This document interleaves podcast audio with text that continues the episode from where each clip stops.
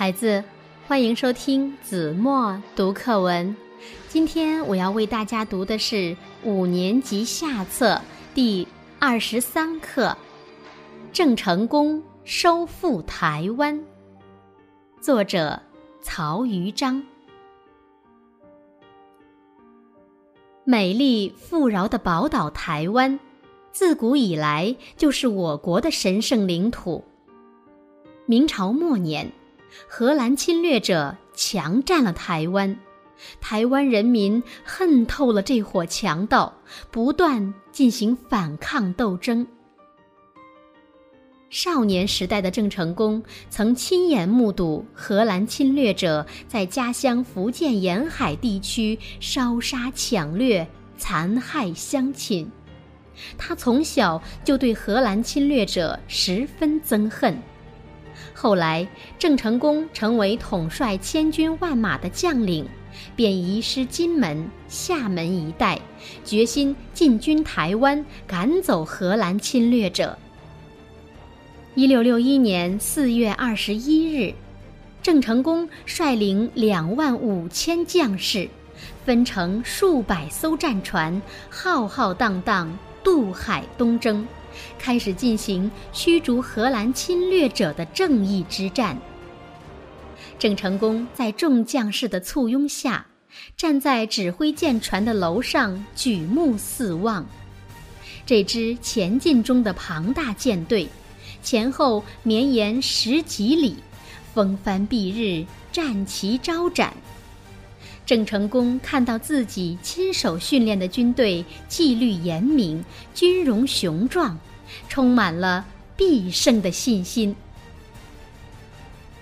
荷兰侵略者获悉我军进军台湾的消息，十分恐慌。他们把军队集结在赤坎城和台湾城，还在港口沉下许多破船，企图阻挡我军船队登陆。郑成功利用海水涨潮之机。绕过了敌军设置的炮台和重兵把守的港口，从鹿耳门登陆。荷兰侵略者不甘心失败，又调动赫科托号等战舰，张牙舞爪地开了过来，猖狂进行反扑。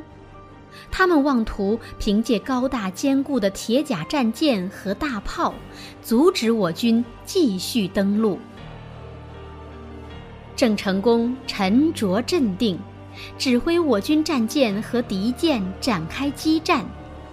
英勇的我军将士冒着敌军密集的炮火，驾驶战船向敌舰冲去。他们在近处团团围住敌舰，使敌舰的大炮失去了威力。突然，轰隆一声巨响，所有舰船都震动起来。海面上掀起十几丈高的巨浪。原来我军的炮火击中了敌舰的弹药库，敌军惊恐万状，乱作一团。我军将士乘势用铁钩勾住敌舰，争先恐后跳了上去。敌舰官兵无法逃脱，只好举手投降。至此，我军取得了登陆战斗的重大胜利。荷兰侵略者遭到惨败，便龟缩在赤坎、台湾两座城里，不敢应战。他们派出使者向郑成功求和，说只要我军退出台湾，他们愿意供送十万两白银慰劳。郑成功义正辞严道。台湾本来是我国神圣领土，我们收回台湾是天经地义之举。如果你们赖着不走，我就用大炮把你们轰走。郑成功喝退敌军使者，派兵猛攻赤坎城，城里敌军负隅顽抗，垂死挣扎。有一台湾同胞向郑成功献计道。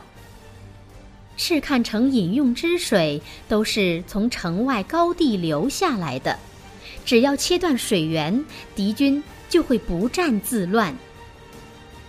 郑成功依计照办，果然不出三日，赤坎城的敌军便乖乖投降了。盘踞在台湾城的敌军妄图长期顽抗，等待救援。郑成功决定采取长期围困的办法，逼敌军投降。在围困八个月之后，郑成功下令向台湾城发起强攻。荷兰侵略者粮尽水绝，走投无路，只好举起白旗投降。一六六二年初。敌军头目被迫来到我军大营，签字投降。在我军将士潮水般的欢呼声中，荷兰侵略者垂头丧气地离开了侵占三十八年之久的台湾。台湾宝岛重新回到祖国怀抱，台湾同胞男女老幼个个喜气洋洋。他们成群结队，单食湖江，慰劳祖国将士。台湾各地街头巷尾，鞭炮之声不绝于耳，人们载歌载舞，欢庆回到祖国怀抱。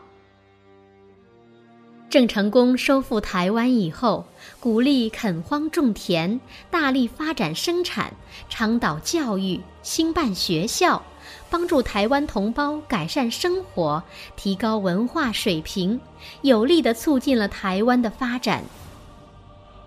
这位伟大的民族英雄，虽中年英逝。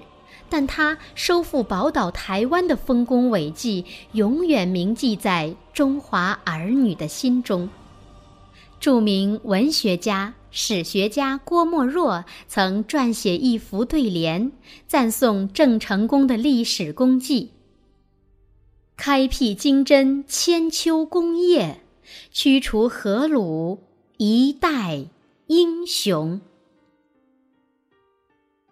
好了，孩子，感谢您收听子墨读课文，我们下期节目再见。